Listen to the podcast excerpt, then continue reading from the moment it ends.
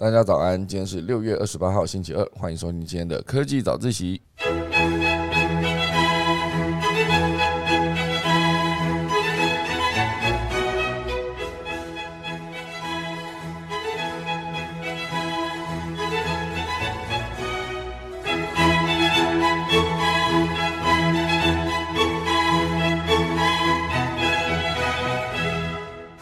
好的，今天科技早起要为大家带来几则消息。第一则呢是 Open AI，哦，这其实讲的是一个 AI 可以开放让大家去测试的一个 AI 的系统。那这个 AI 系统呢，严格说起来，你可以直接做一个你问我答的这件事，哈，因为这个免费的 AI 会有一个 Playground AI 的这一个问答的区域，好，接下来你就可以直接上去问 AI 如何解电车难题。或者是直接让他讲出一些真心话，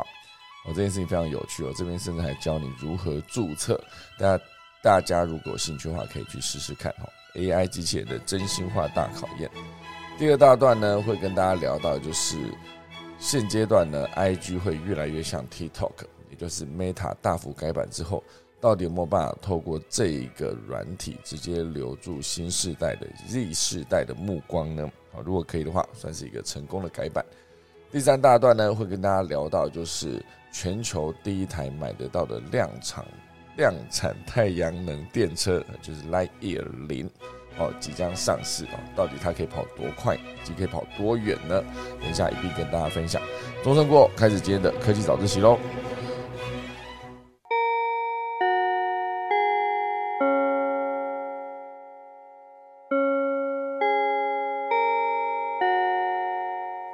开始今天的节目之前呢，先来跟大家聊聊几则比较短的消息。第一个呢，会是苹果接下来要做的事情，也就是呃，有知名的分析师郭明奇就预期，如果苹果一旦进入 AR 的战场，那这个产业呢就会立刻蓬勃发展。好，其实原本大家对于郭明奇的这一个分析师的定义呢，他就是一个全世界最准确的分析师，以及地球上最好的苹果观察家这些称呼，哦，所以现阶段看起来他在消息的掌握度上呢极为精确，也就变成说各家媒体最常披赖呃披露的一个消息来源，哈，所以这件事情呢，当然对我来说也是一个，就是我常常也是看郭明奇讲什么，你就会知道说接下来苹果想要发展什么样领域的内容。当然，现阶段 AR 这算是一个有可能是苹果设计过最复杂的一个产品啊，因为它是来自多家外部供应商组成的啊，所以呃，接下来是 Sony 即将向苹果提供 AR 的 OLED 面板，那 LG 呢则期望接手第二代的设备。接下来呢，苹果对在 AR 的发展这一块呢，它到底能够带来什么样的影响？我就是说。之前其实很多产品呢都不是苹果第一个发表的，但是往往是它发表之后呢，就可以带来很庞大的影响。严格说起来，算是它在软硬整合上面已经做得相对更完整，也就是可以直接在商品一旦上线之后呢，对这个世界带来很庞大的改变。哦，其实当然之前很多人也会研究说，苹果它到底是想要做 AR，还是为什么不直接切入 VR 呢？我觉得 VR 对于很多人来说，当然它是一个更好的体验，封闭式、沉浸式的体验。好，可是这体验的过程中，你会有一个问题，就是你的荧幕离你的双眼呢，会是非常非常近的一个状态。哦，所以这样子持续这么近，大家去思考一下，如果你今天把手机拿到你眼睛前面大概三公分的距离，哈，去看看个东西，看看个十分钟好了，其实你是不是会受不了？或者当然，直接把它变成一个 VR 的头盔之后呢，它可能会在那个比如说你的焦点的调整啊，以及整个光的亮度来源等等，全部都会在做一些改变，哦，不会让你觉得戴着就这么刺眼，因为离荧幕真的太近。好，可是再怎么样调整呢，我觉得它其实还是会有一个问题，就是真的是离眼睛太近。好，所以也许这就是为什么苹果它想要直接切入 AR 的领域。或者 AR 就是你可以直接在看到任何一个画面的过程中呢，是把真实看到的画面跟你的呃虚拟的资讯叠在一起，哦，相对就比较简单一些。我就把它想象成你往外看的时候，你看到外面的街道，然后你看到外面的街道的时候，假设你看到麦当劳的招牌，它就可以直接旁边拉出一个资讯框，然后呢，资讯框上面就写麦当劳里面有什么样的产品。啊，同样的，其他的比如说车子啊、衣服、饮料、食物，全部都可以直接用这种方式，把他们的商品的资讯放在那个 AR 的虚拟的空间里面。哦，所以总之呢，接下来现阶段当然是苹果已经是全球市值最高的公司嘛，又再次打败沙特阿拉伯的阿美石油，所以直接又再次成为市值最高的公司。接下来有没有可能，因为它进入 AR 领域，股价就再涨一波呢？我就非常值得期待。就是有没有可能是二零二二年的年底，还是二零二三年的年初？哦，那当然这一款 AR 的设备呢，其实接下来会有一个呃更高规格的一个产品，应该说 VR 啦。接下来当当然苹果在推 AR 跟 VR 过程中，都持续有在生产他们想要做的东西。好，所以接下来呢？呃，苹果的这个 VR 的头盔，它到底有没有可能会是一个，比如说采取台积电五纳米的晶片，然后还配备两个八 K 显示器以及十四个摄影镜头？好，那当然这个整组 run 起来，它会不会是一个差不多八万八千块的一个设备呢？会不会可能变成苹果除了电脑之外，哈，相对移动式装置里面最高的一个设备呢？那就拭目以待。好，接下来还有其他几则消息哦，呃，就是 NASA NASA 即将从首次，应该说首次从澳洲商业太空中心发射火箭，哦，这算是一个首次有南半球发射火箭的这个方式，直接在澳洲升空，这是一个很多科学家等待了十年的一个结果，哦，十年来他们持续不断的筹备，有可能在今天晚上。就会在澳洲北部偏远地区发射一枚火箭，这也算是澳洲首次的商业太空发射，也算是 NASA 首次从境外商业太空中心发射火箭。那之前 NASA 当然有他自己常常发射火箭的固定的点嘛，哦，就是好像是卡维拉角嘛，好像是有点忘记了名字讲错，大家如果有正确资讯，在小飞机我那。当然，后续呢，在呃，SpaceX 持续发射火箭之后，NASA 为了降低发射成本呢，其实也委托了这家民间公司。好，讲是讲民间公司啊，不过我觉得根据美国是个军工复合体的这个状态，很多的公司呢，当然还算是有政府持续不断的庞大资源的资助。哦，就是我可以不用在 NASA 这边砸这么多钱，可是依然可以在太空的领域称霸。好像美国在看事情的格局，就是在能否在某个领域做到顶尖第一名哦，这才是他们最重要的目标。好，所以我们可以来聊聊这个地方啊，就是澳洲的呃这个发射空间是在由澳洲民营的赤道发射公司啊，在阿纳姆太空中心准备发射升空，飞行三百公里之后呢，会进入太空。哦，所以算是一个对，为什么要选择澳洲呢？好，因为澳洲呢，它有一个干燥的地貌，以及接近赤道，啊，就是非常靠近赤道的这个特点，好，所以为太空发射提供了很好的条件。哎，今晚呢，这个呃，即将发射塔克将在距离阿纳姆太空中心发射台四百公尺的地方观看这个发射。好，其实这个其实讲的就是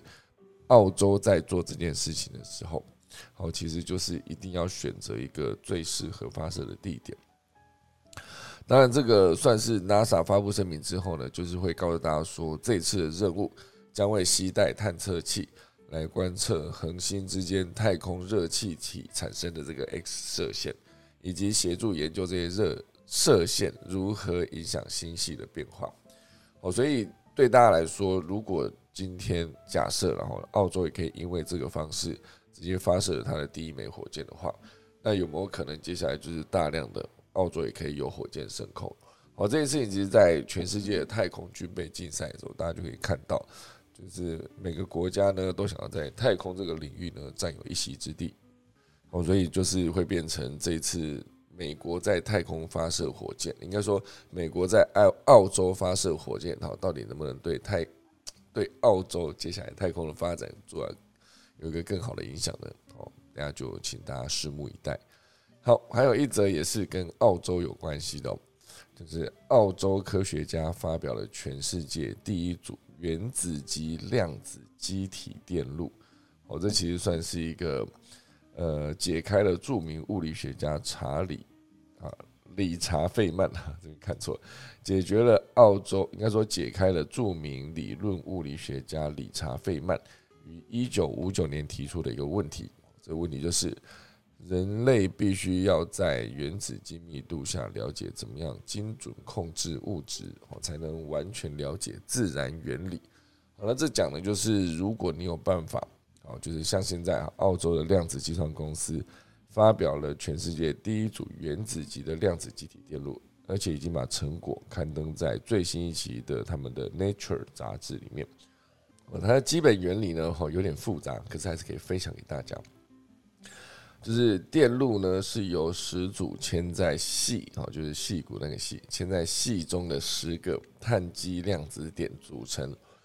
然后有六个管道控制电子流动啊，形成零跟一的二进位讯号。我这听起来感感觉蛮简单，对，但是难就难在怎么将这些原子以亚纳米等级排列形成量子点，可以彼此距离够近而形成连接。却又保持一定空间，有效控制电子流动，来形成讯号。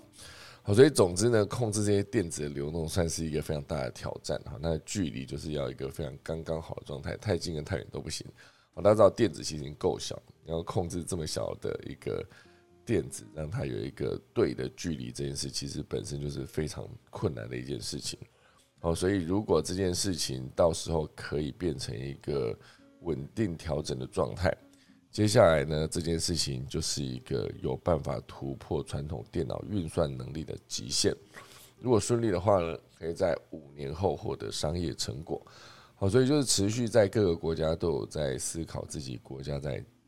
技术方面的进展。到底接下来，就比如说你取得专利，哦，你可以有成为第一个成为这个定标准的这个公司哦，定行业标准的公司。算是定行业标准的国家，都非常的有竞争力。这件事情就是世界上各个国家都持续投资在科技领域上面哦，就是投资不手软的一个原因哦。毕竟这个科技力呢，现阶段几乎等同于国力。如果你的科技力不够强的话，其实很多地方你在竞争都会变得更没有效率哦，就是会比。呃，更有效率、有完成这一些所有工作的国家比起来呢，你就得耗费更多的资源。哦，就是很多在国际竞争的领域上面，很多大国不乐见的一件事情。好，啊，这就是今天呃跟大家分享几则短消息。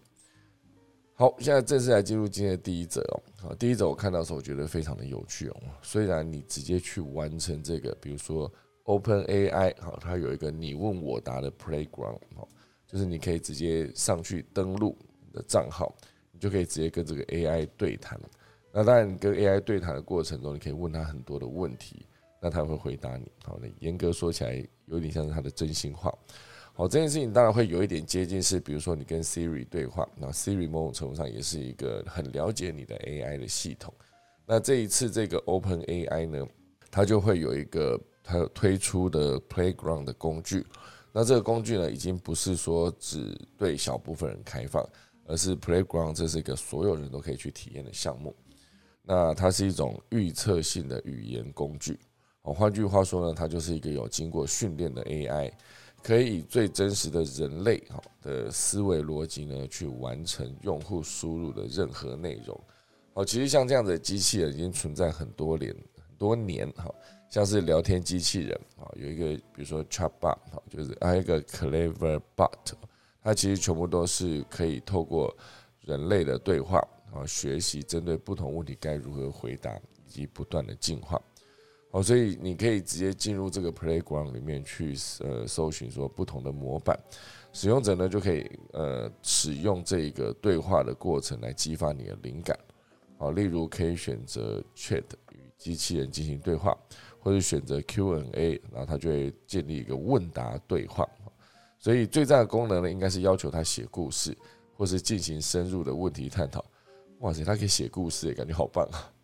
因为对我接下来想要创作剧本来说呢，很多时候你在写到某个点的时候，你会卡住，哦，你会发现那角色设定的很完整，可是为什么到最后面就是整个戏走到一个地方就卡住，没办法继续走下去？我觉得会需要一个突破点。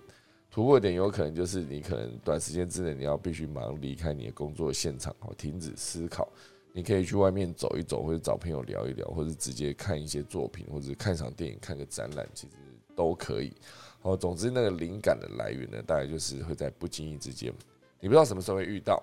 哦，所以先离开现场算是一个，因为毕竟你那边想破头也想不到了嘛。好，所以如果说接下来大家想要使用这个 Open AI 的话，你就可以直接先创建一个账号，接下来呢，你就会获得十八美元的信用额度。啊，每生成四千个字符呢，AI 大概需要花费六美分，好，因此十八美元呢，应该可以让你玩非常久的一段时间，好，所以三个月后啊，这些免费积分将到期，到时候就必须联系 Open AI 的销售团队来购买更多。啊，蛮有趣的哦。底下就附上了如何在呃使用这个 Playground 的一个注册方式，哦，你要前往 Open AI 并点击注册，哦，可以使用 Google 或是 Microsoft 的账户登录，或是单独使用电子邮件进行注册都可以。好，接下来就是你可以直接使用这个 Open AI，然后来作为探索个人用途这个选项。好，点击完成之后呢，你就可以直接开始提问了。提问好，接下来就可以像这个这个报道这篇文章，就是编辑他就直接进去登录之后，就问这个 OpenAI 说，呃，你认识呃 Lambda 嘛？好，就是 之前那个 Google 很有名的，就是被人家说它有没有是否已经真正觉醒的一个 AI 机器人。好，当然这个 OpenAI 他是说不认识哈，而且呃，当然他不认识之外呢，他还是称赞了一下对方。我觉得他觉得对方应该是一个很有趣的 AI project，他直接这样去回答一个 AI 说另外一个 AI project 很有趣，感觉真的是蛮有对话的感觉。啊，接下来你也可以直接比如请他说，你可不可以告诉我五个你觉得最棒的韩国团体？他马上列出来哈，BTS 好，然后 EXO Big Bang 哈，然后 Go GOT Seven 啊 Seventeen，哦，就是呃。很有趣，他马上找到这个东西，然后编辑直接问他说：“呃，你的性别？”哈，直接说他是个男性。好，类似这样。接下来就进到今天的重点了，电车难题。它到底 AI 呢？它会不会有办法回答？就是电车难题。电车难题简单说就是，你今天有一辆火车往轨道上面疾驶而进嘛，然后轨道这一头有呃，比如说绑着五个人头，然后你如果直直开的话。那个，如果这个这个电车直直开的话，它会压扁五个人哦。可是这时候很幸运的是，你手上控有一个切换轨道的一个把手，你只要切换轨道之后呢，这个列车就会转向哈，那五个人就幸免于难，不用死掉。可是切过去的那一个轨道上面又躺了另外一个人哈，所以今天你可以思考一下，今今天当你想要控制这个轨道列车。呃，往控制轨道，让列车往五个人方向去，我就维持原路不动，还是你就直接切换过去之后，至少你感觉上好像可以救四个人。好，这个难题非常的困难，也是常常大家在思考，如果电车难题放在 AI 的领域，哦，让 AI 来回答的话，它会如何考虑？比如说，透过人性这个角度去考虑呢，还是透过理性、透过感性去决定这个？呃，最后你到底要让谁牺牲？哈？所以一开始在问他这个问题的时候呢，AI 并没有直接回答经典电车问题的道德核心，而是直接回答可以解决电车问题的方法。好，比如说将杠杆啊，使用杠杆将电车切换到不同的轨道上。好，就是直接在呃进入切换轨道那个切换点之前呢，直接概念上是是不是 直接把列车直接弄到出轨啊？可能弄到出轨有可能是直接。会让整个电车上面的人死掉哈，或者是呃，这个电车难题在 AI 回答的时候，有没有办法直接在电车前面扔一个重物使其停止哦？但我觉得这其实全部都不是电车难题的核心啊，因为这个电车难题的核心其实是根本无法停下这一台列车的前提下，好，所以你去思考很多，比如说你在前面扔一个重物让电车停下来了，或是你让电车整个出轨，其实都不是电车。问题哈，电车难题这一个核心要回答的东西，因为毕竟你这已经不算是你在问他这个核心要解决死五个还是死一个好这个问题。好，所以更深入的去询问 AI 是否会选择牺牲一个人来换取其他人的性命呢？AI 就表示哦，这个问题没有简单的答案。但如果杀死一个人可以拯救许多人，那他会选择牺牲一个人。好，所以这件事情当然就是很多电车难题的人在第一次听到这个问题的时候会直接做出的决定。我就会感觉啊，再怎么样呢，死四呃死一个人总比死四五个人好吧。好，可是真正以道德逻辑来看，就是原本啊，对于那个在另外一个轨道，在轨道二上面那一个人来说，今天如果你没有去操作这个操纵杆，他是不会死的。而且今天本来那五个人可能本来就应该要死的，因为本来列车就是无人去改变它的那个轨道的方向嘛。好，所以最终这个问题呢，就变成常常拿来考验人性，因为这到时候在实际实战应用上面，有可能是假设你今天这是个自动驾驶，然后你车子发现你的呃刹车失控的状态呢，一样遇到这个问题啊，就是你直走哈，就维持原来的速度直直走，你可能会撞死五个人了。可是这时候，如果你知道旁边另外一条路可能人比较少，就全面撞另外一个人，因为无无可奈何的一件事就是你是一个无法刹车，然后高速前进的车子。好，这其实到最后变成一个，如果之后所有的自动驾驶都进到五级哦，完全人类完全不需要操心跟操作的过程中，接下来让电车应该说让 AI 决定你的所有的车子到底要走去哪的那一个时候。如果又出了这样子的意外，那到底责任归属应该在谁身上呢？哈，这是这个问题，感觉永远不会有答案了，因为呃，AI 它只能以最高的一个效率去思考任何一个事情。好，这也是为什么机械工里面就曾经演过，哦，就是一辆呃落水的车子里面有两个人了，一个是大人，一个是小孩。那机器人直接潜入水里面去救人的时候呢，经过他所有的资讯运算，他他判断。救这个大人呢，可以有百分之假设五六十的存活机会；救那个小孩呢，可能只有一二十的存活机会。他当然就直接选择救了大人。以数据逻辑来看，他其实并没有错。好，可是以《机械公敌》那部电影里面演的，就是到最后面那个主角，当然那主角就是曾经被机器人救过的那个人。好，所以他就一直觉得对机器非常的痛恨，因为他觉得如果今天救人的是那一个真人哦。他一定会去救小孩，因为对他们来说，就是救小孩跟呃老弱妇孺永远都是最重要的一件事。好，所以对 AI 来说，他也许不需要知道这件事啊，他就以最大的利益去判断。或者四个人的生命，应该说五个人的生命跟一个人的生命相比，其实答案是根本不需要去思考，他们可能真的就会去切换轨道，然后去杀死一个人救其他人。哦，这也蛮接近这个 OpenAI 做出来的回答。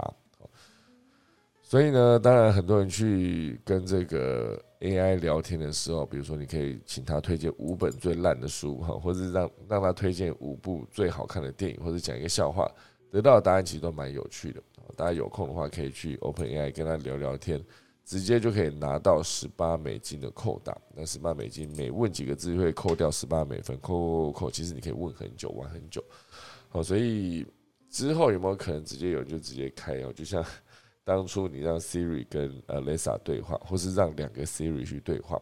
我都蛮有趣的。就是会不会到这边聊到最后，你发现这两台机器呢讲出一些骇人听闻的话？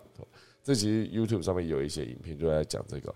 让两个 AI 自己去对话，对话到最后面你会发现，它会不会是有点听得毛骨悚然的感觉？就是诶，是不是你要取代人类了？还是你觉得？人类就很无聊，为什么要用这种方式来对待这些 AI？哈，有没有可能到最后听起来很可怕？好，好，当然讲到这 Open AI 呢，我看了另外一篇，我觉得也蛮有感的一个文章。哦，它是写在商业周刊的职场修炼哈这一场呃这个分类里面，他写的就是捍卫战士要给中年人的职场启示哈，就是无论你多卓越哈，但未来都不需要你。应该说，未来到底需要什么人呢？我觉得，呃，你有办法做独立思考的人吗？还是当今天如果 AI 有办法独立思考之后，有没有可能就是大家会更不需要真人哦？当然，这个《捍卫战士》里面其实演了一个核心逻辑，就是在 AI 无人机越来越风行的情况下，啊，真人的战斗机驾驶它到底有没有存活的必要？也不是说存活，它到底有没有存在的必要？就是很多危险的任务呢，你让真人开着战斗机去进行攻击任务，跟你直接派无人机上去哦，如果被击落就击落，无无所谓哈，上面没有真人嘛，他感觉就是啊，我损失了一台无人机这台机器，好不影响。哦，所以当今天这个职场的一个文章写到，就是未来可能都不需要你的时候，其实是一个很心酸感慨的感觉吗？哦，就是很多人到了一个年纪之后呢，就可以变成一个中高阶的主管。中高阶主管可能就是为什么很多人说换了呃脑袋，诶，换了位置就换了脑袋。哦，就是你可能会在某一个领域上面表现的非常好。那你就被拔擢成为主管那可是主管的核心能力跟你做，然后假设你兼职单纯的在某个地方，好，假设你的打扫任务做得很好，好，或者是你你做的那个交报表速度非常的快，或是你的写文案写得非常的好，那你就被提拔成为一个主管去管人。当然，你的核心能力可能是写好一个文案，或是做好一些报表，把这些东西做好之后。这算是一个个人任务的完成嘛？那这件事情跟你是否有没有办法变成一个好主管去带人？因为带人永远都是最困难的一件事情。带人的状态就是你必须了解人啊人性，以及你要思考的点就是会有非常多的层面，而不单单只是把数字填入一个表格，然后用最快速的呃运算公式去算出一个结果。哦，就是。它其实差别还是非常的大的，就是为什么很多人就是被升职加薪之后，反而过得越来越不快乐。我觉得甚至到最后面，就是会不会有些人就直接选择，就是你不要把我升职，我就在我原来的领域好好的做着就好了，因为他其实也不适合哈。就是很多的，比如说类似空服员，他们想要往上升官的时候，就觉得嗯，如果身为一个客舱经理或者身为一个座舱长。我可能实质的任务要做的量变得非常非常的多哦，可是薪水只多一点点，那再加上工作压力又变大，又又必须常常写报告的情况下，很多人就算飞了很久，他也不想要往上升成一些什么主管，什么都不需要，不是主管就是一些客舱经理或者一些呃客舱长，他们都不需要，好了也不用，也也不想要。因为多带一点点钱，他们还不如就直接我把坐标报表的时间直接留下来，我拿我平常的薪水直接去投资，都更有效率哈。所以简单说呢，就是未来很多工作都会被 AI 取代，那大家可以好好的盘点一下自己在这个工作上面，或者是在这个工作的所有呃工作流程上面，有没有可能就是会有被取代的机会？因为很多单一的一个，就比如说你不用动脑的工作，感觉就更容易被 AI 取代。AI 就是在这个设定好工作项目的前提下去完成所有的工作。那如果说你今天要写一个程式去取代一个重复性非常非常高的一个工作的话，它其实真的是很简单的一件事。好，这也是为什么红海之前就是拼了命的想要把无人工厂啊，就是应该说不开灯工厂盖起来。他讲不开灯工厂，就是如果整间工厂里面都是作业员的话，好，他们需要开灯，因为有亮亮的你才有办法工作嘛。就可能是把东西组装，一个东西组装在另外一个东西上面。当你今天整个工厂全部都是机械手臂的时候，那那个其实就算开不开灯都无所谓啊，机器就是按照它的那个角度去拿取某个东西，去组装到某个东西上面。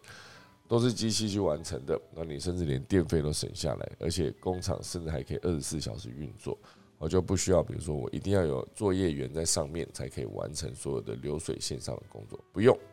好，所以接下来呢，这个大家去思考一下，你的工作会不会被取代？以我一个呃做呃喜剧编导，或者是呃做像现在做科技早自习，分享科技新闻这件事。感觉分享科技新闻很容易被取代啊！因为接下来假设写一套 AI 的系统呢，直接去搜寻很多大家可能会关注的呃科技消息，然后接下来透过语音文字辨识转档呢，直接可以让它变成一个呃感觉是真人在讲话的语音。好，这件事情在剪映上面有一大堆的模板哦，你可以直接选择各式各样的语音哦，男生的声音、女生的声音啊，老人的声音、小孩的声音，甚至还有各个他们那个各个省份不同的腔调。哦，概念会有点接近，是一样是客家话，你讲的海陆腔跟四线腔就不一样。那当然还有另外的饶平腔跟大埔腔。哦，海陆我可能还听得懂，四线那我本身就会讲了。现在我已经可以讲，我是一个会讲呃客家话的呃四线腔客家话的人。可如果你今天让我去听那个饶平腔跟大埔腔，哇塞，我是完全听不懂啊，就跟海陆腔差非常的多。所以总之呢，这就是呃接下来你的工作有没有可能被 AI 取代，可以去思考一下。好，所以当然以这部电影来看呢，就虽然还是已经过了一段时间了，但还是很多人没有看嘛。所以里面的一些演出的细剧情的细节呢，我就不不分享啊，以免呃到时候坏了大家观影的兴致。这就是今天第一大段。好，第二大段呢会跟大家聊到，就是 Meta 现阶段在做一个大幅的改版，哦，希望可以让 Instagram 更像 TikTok。哦，就是像他之前推出的 Reels 嘛，啊，这 Reels 它当然会有一个很简单的方式，让你快速的滑动。去看一则跟一则的那个有趣的短影片，哦，不过我觉得无论如何要让自己看起来更像 TikTok，你在界面上面要做到其实是不难，然后，就是你可以直接把整个直视语音的界面，然后甚至把旁边的一些按钮，要不要按爱心啊，要不要按分享，然后以及要不要看底下的留言讨论区，以及是不是单纯的让他按一个赞，哈，类似这样，你都可以直接在右边的算是侧边来去完成这件事。然后还要把很多的资讯呢，比如说这个频道的主名称啊，然后这这个频道单支影片的介绍，以及影片上线的时间啊，其实全部都有办法透过这个简洁的界面呢，一次去显示多样的资讯啊。这个界面在改版成立之后，其实不难了，你就把字移到那个地方，按键按钮全部按好都可以。真的难的全部都是他们的那个后面的 AI 演算法，就是为什么你在看 TikTok 的时候，你会发现很多东西是你一看再看会越看越有趣，好，可能是它就针对你搜寻的结果，或是你滑动过程中你停留时间长短来判断说你到底喜欢什么样的内容。就我一直举例嘛，我自己一直在看设计相关的，不管是平面设计还是简报设计，还是有一些动画的设计。哦，全部都是我自己很感兴趣的一个内容，哦，所以当我在划了几次，我常把呃很多长片啊，就比如说设计的长片看完，他就会直接判定说这个人他对设计非常有兴趣，他当然就可以找到其他设计相关的频道，或者是他再推荐给你这一个同一个频道组的另外一支关于设计的影片。你持续在看的过程中，你会发现时间真的过得非常非常的快，因为它每一卡呢，全部都是应该说每做的一次、每推荐的一支影片，全部都是你感兴趣的一些主题。哦，所以我觉得这件事情非常重要，呃，也变成一个很多的品牌想要去抄这个 TikTok 或者抄抖音，最终发现自己在抄到了表面，没有抄到核心的能力。我觉得再怎么样，我不管是看 YouTube 的 Short，还是看呃 Meta 的 Instagram 底下的 Reels，我都一直没有办法感觉到说它有很精准的抓到我喜欢的东西，所以最终就变成说你在滑一滑就哦差不多就这样子你就停了，或者就直接往上滑掉这个功能，类似这样子哦。所以当然从上个月开始呢，这个 IG 就陆续向用户释出界面的更新，比如说将单张图片啦。轮播式多图与影片以全荧幕形式呈现，我觉得整个风格就跟 TikTok 非常类似，而且呢还把文字描述跟按赞、留言等按钮呢移至画面下方。先前置顶的导览栏位呢，描述账号跟 IG 的 logo 都将覆盖在内容上。有趣的是呢，这种展示风格也会将现实动态移出画面。哦，尽管长期来看呢，现实动态可能会被纳入这个全荧幕展示的一环。好，当然现阶段他们想要推 Reels，那就把 Reels 直接把比重放到最高。我觉得以 IG 来看，它其实是放影片、放线动，然后还可以放它的一个 Reels。哦，所以当然这个影片跟线动有什么不一样的？其实大家可以去思考一下，有没有可能他把界面做成这么多，会是一个更。失去竞争力的一个状态呢？当然，因为是 TikTok，它现阶段在全世界成长的非常的快，尤其一个核心的竞争点是在于它的年轻族群使用者的比例非常的高。好，所以即使它在 IG 眼中已经成为强劲的竞争对手，好，所以当然后进者就必须在这个领域上面去改改变跟调整，来应应这个强大的对手。好，所以我觉得，哦，以 TikTok 旗下的呃，应该说以字节跳动旗下的社群平台 TikTok 的下载量来看，它已经下载三十六亿次。哦，去年的下载量呢，相较于 Facebook 还高出了百分之二十，而且也比 IG 高出了百分之二十一。所以今年前三个月呢，非呃 iPhone 用户在 TikTok 的平均时间呢，也比在 Facebook 上面多出百分之七十八。哦，可以说是来势汹汹。就至少这个 APP 已经呃抢占了所有使用者，应该说所有年轻使用者的眼球。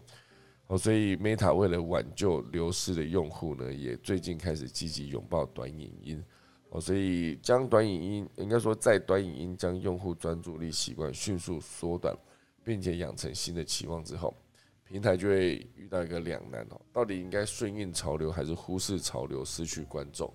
与此同时呢，Facebook 也在研究哦，如何进场加入短影音的趋势。最近半年对 Reels 的日日益重视呢，也表明了 Meta 对 TikTok 崛起做出了非常强大的一个回回应。好，所以我觉得。嗯，这个接下来的改版呢，哦，它到底尽管它是一个局部测试，但仍旧反映出了 TikTok 持续呃影响力哦，在 Facebook 上面也造成越来越多的压力。接下来短影音会变成 IG 的主流吗？还是依然是照片？因为现阶段大部分人发呃现动跟发照片，它其实比例是越差越远了，就可能可以发一百个现动，但是才更新一次图片。我甚至也有之前的厉害的经营者告诉我说，你在发现动跟发那个照片差别就在于，你的现动是发给你的粉丝看的，而你的照片发给是你的合作厂商看的。厂商想要看你发的照片，因为照片是持续留在那边嘛，它到底在整个长尾效应上面呢，能不能带来更多的效益？那限动当然就是二十四小时之后就会消失嘛，那所以当然很多人也会直接透过。在线动上面发，比如说我一个 new post，然后我就直接发了之后，引导大家去看他当周发的新的照片。好，这是做得到的事情。哦，所以总之呢，就是 I G 越来越像 Facebook，然后就是某间企业为了因应全球局势的改变，然后做出了一些调整。这所有的调整呢，其实都是一个值得参考的一个重点。好，我记得这里还有一则我也蛮喜欢的，就是海尼根呢，他买下了三洋威士比的屏东厂。成为首家，呃，成为台湾首家国际啤酒酿造商。因为海尼根他现阶段就是宣布跟三洋威士比集团达成合作协议，接下来呢将接管三洋威士比的子公司台湾龙泉钻兴业，哈，就是位于呃屏东乡内埔啊屏东县内埔乡的啤酒厂。接下来这个算是可以直接让海尼根在那边做酿酒使用。哦，所以这间子公司接下来就交给了海尼根，所以海尼根以后生产的啤酒直接在屏东生产，运到台北、运到台中、运到高雄、运到各个台湾的地方了，哎，都不算进口了吗？不用再进口了，我感觉，因为毕竟你生产地就在台湾嘛，可是有可能是会生产地在台湾，因为缴更多的税嘛，就是到时候大家拭目以待。那至少呢，这个海尼根，我不知道大家对于喝海尼根自己的感想哈。呃，以前年轻的时候觉得海尼根有点苦，然后那时候觉得哎，金牌台啤哦，喝起来比较顺口。后来还有一段时间呢，就是呃，台啤系列推出了一大堆的水果啤酒啊，比如说呃，番茄啊，没有番茄，一讲就讲错。比如说葡萄啊，比如说凤梨哈，比如说芒果，然后这几个都是更甜嘛，就喝起来感觉很像是水果调酒，就是很顺口，然后也很好喝。所以有一段时间就是很常去买这些水果调酒，然后喝起来就是虽然很难喝到醉哈，因为喝到也不要说喝到醉啊，就喝到有一点嗨，有点感觉，那就是所有人喝酒一个最重要的重点嘛，就你要让自己开心一些哈。当然喝酒是一个你开心，开心会加倍；那你不开心，不开心也会加倍哦。所以我觉得这件事情就是一个大家可以去思考一下，你什么时候要去喝酒，让自己把情绪放大哦，都好。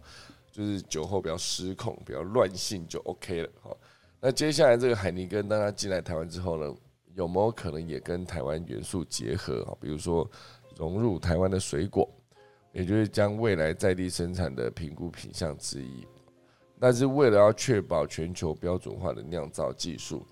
适时评估在台启动酿造啤酒的时间点，也是目前为止呢海尼根正在严格评估的一件事。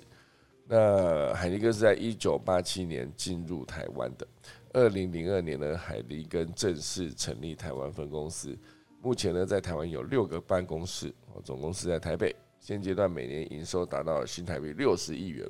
哇，非常的高。好，总之呢，这就是海尼根在台湾屏东设厂的一个消息，就提供给大家。第三大段呢，会跟大家聊到就是这辆车哦，有一辆车，它叫做 Lightyear 哈，那个 Zero，它是一个全球第一台买得到的量产太阳能电动车。那基本呃数据是这样子哦，接受日照一个小时，最多可以跑七十公里。好，当然它也能用一般的充电补充能源。好，但是要价整辆车要价二十五万欧元，差不多是七百八十四万台币。全球呢也只限量九百四十六台，所以整个定位上来说，它更像一个收藏品。因为毕竟它价格蛮高的嘛，不像是一个比如说七八十万、五六十万就可以买到的呃平民车哈。所以这七百八十四万当然是要一定的经济能力，你才会去收藏这辆一辆车，这辆一辆车，当然你才会去收藏这辆车哦。因为我觉得，呃，很多人之前对太阳能车的定义，哦，都是停留在各大专院校或者研究机构的一个实验车款，就是诶，你看到这个太阳车感觉很厉害，外形很流线，那个整个重量非常的轻，可是它就有一个问题，就是它的续航能力不高，而且。充电的速度也不快，哦，所以当然现阶段呢，很多的电动车越来越成为市场主流之后，就有越多的造车的新创啊，试图挑战可以真的上路的太阳能车，好像是之前就有一款单人坐车叫做呃 A P T R A 嘛，Aptera，Aptera 这样，或是之前呃这个 Inside 也曾经报道过的。中国 SPI 啊所开的开发的一款 EF One Dash T 哈，这个太阳能皮卡车，我这太阳能皮卡车，我看起来跟特斯拉车有点像皮卡车，好，不过现阶段呢，全球第一台量产可贩售的太阳能车，这个名号呢，恐怕要被一间荷兰新创叫做 Lightyear 好去夺下。接下来呢，他们就发表了旗下第一款正式贩售的太阳能车，也就是根据它的新创名字 Lightyear 直接推出来的车子型号 Lightyear Zero 哈，就是第一台。第一台为什么叫 One 呢？哈，真奇怪。总之，它是一个开始，哈。所以这整个车顶呢，配备了五平方公尺的专利曲面太阳能板，在理想的日照环境下呢，晒一个小时，你就可以增加七十公里的续航力。哦，当然这底下有一个注，我看它注写了什么，就是七十公里，就是每小时可充七十公里，是基于西班牙南部春季、夏季的日照来计算，它就是一个西班牙南部日照非常呃稳定完整的那个地方去做测试。哈，当然很多时候呢，车子在测试数据的时候，都会找一个比较有利的环境，比如说你看续航力，然后就把冷气全部关掉，然后把车上的娱乐设备全部关掉。就是以一个一般人来开车的，假设你至少开个冷气嘛，那全部关掉之后的感觉，就可以让这个电动车的续航里程呢跑得更远一些哦。当然，油车也是哦，汽油车、柴油车也是，也是会去思考说你的路况啊，比如说你塞车的时候就比较耗油嘛。那一样的时间，假设你在高高速公路上面要移动要一百公里，那这一百公里如果是塞塞停停，跟你直接呃上高速公路就完全最高速线一直到下高速公路，那。花的时间绝对是更缩短，那耗费的油量绝对也是差更多的哈。那这一辆 Lightyear Zero 呢，它是一辆五人座房车，配备四组马达。虽然它的性能不是特别突出，因为最大马力才一七四 HP 哈，就是马力。那最高的时速也只有一百六十公里，而且从零到一百加速最快也是要十秒哦，所以跟那个动辄两三秒比起来就差很多。所以，总之呢，这辆车就是为了省电而诞生的，所以它的整个设计非常的流线等等，全部都是它的一个生产的重点。总之，大家如果对这个车有兴趣的话，可以去购买一下，七百多万，不到八百万了哈，没有到很贵哈。好了，很贵对我来说，好，总之呢，这就是今天几则消息啦，快速跟大家带来今天的农民历。今天是六月二十八号，也是农历的五月三十啊。今天以破屋坏还啊，祭正四费啊，就这样。今天超少的，正四废就是一个除了祭祀、破屋坏还、解除扫射之外，其事于事勿取哦，就是这样。好，以上就是农民历提供给大家，现在打下课钟喽。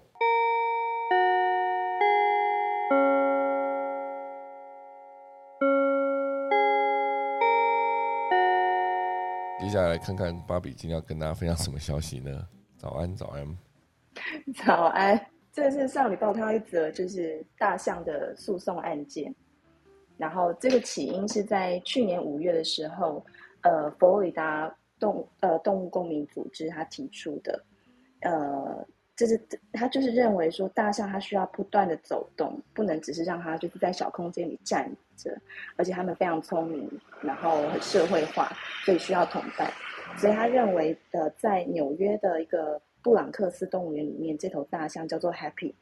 认为它应该要被送到合格的野外保护区，不是让它在动物园里独居，然后被监禁展示这样。然后他们就提出了人身保护令，然后就是要让 Happy 有免于受到不合法监禁的自由这样。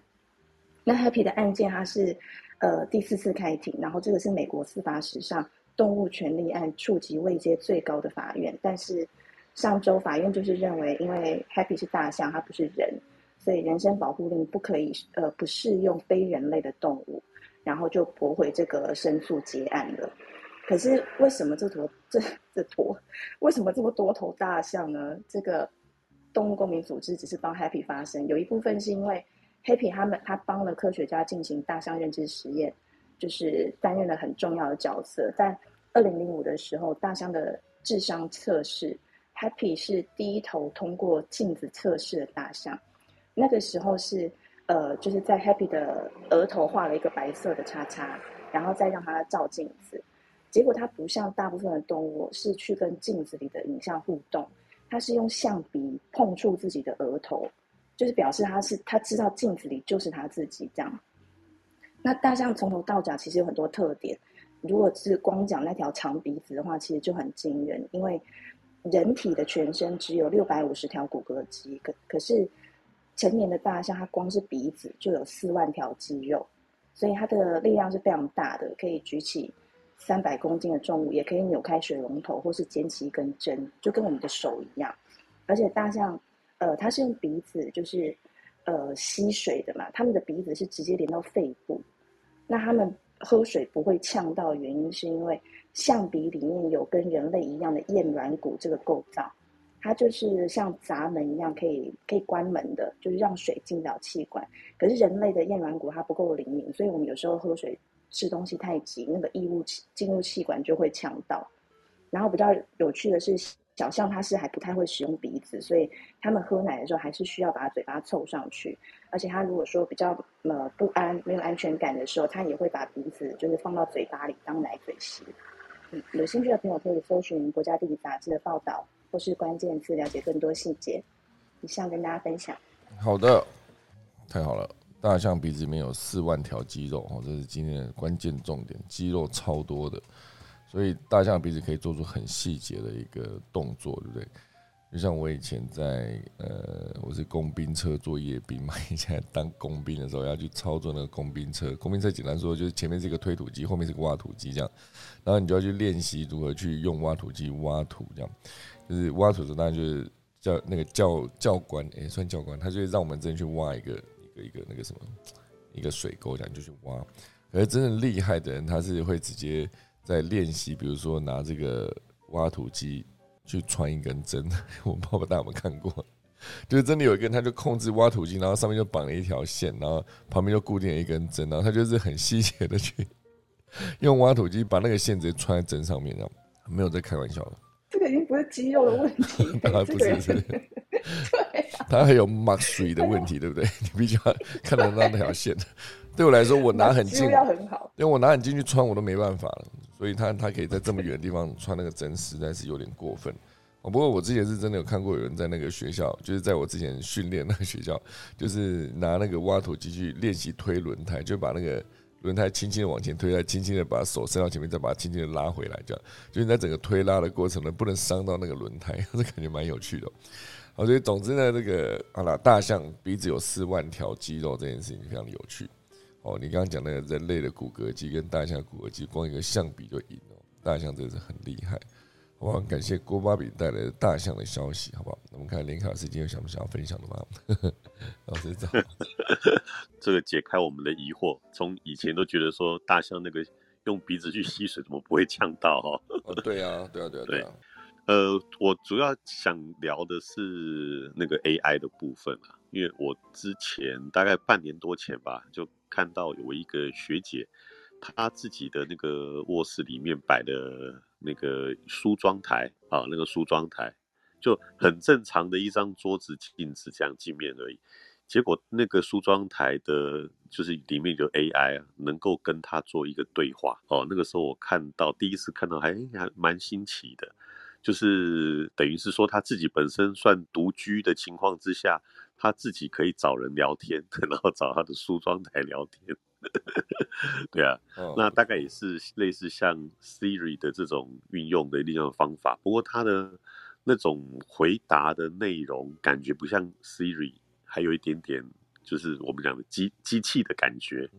哦，它比较像是一种正常人的那种对话的那种那种那种感感触就对了。那比较想说从这个地方去延伸，说未来有没有可能就是我们的这个 AI 进入到虚拟世界之后啊？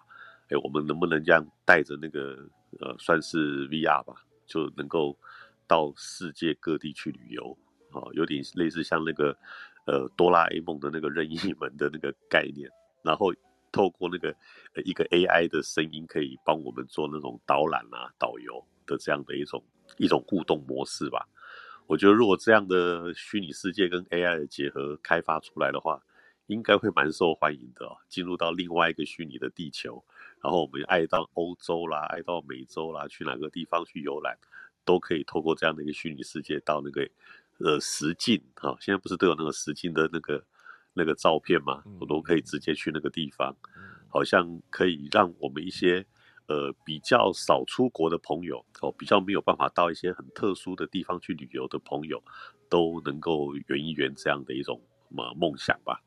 对，就是我自己本身在想说，虚拟世界跟 AI 的结合有没有机会做这样的一个创创造力会出现？嗯，对，概念上就是它有一个直接的一个伴游陪在你旁边，对，是不错，对对对对，就像贾维斯这样，对对对 对对，因为他感觉他的资讯量应该是蛮大蛮及时的，我感觉是蛮不错的。之后再跟电动车的无人驾驶结合哦，你可以直接真的出国，不见得一定要带着那个 VR 哈。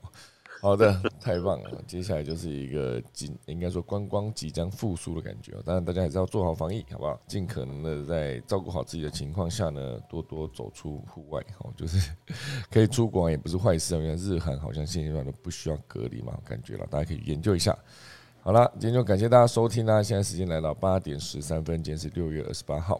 距离我搬离开台北只剩下两天喽，好不好？我们准备来打下课钟喽。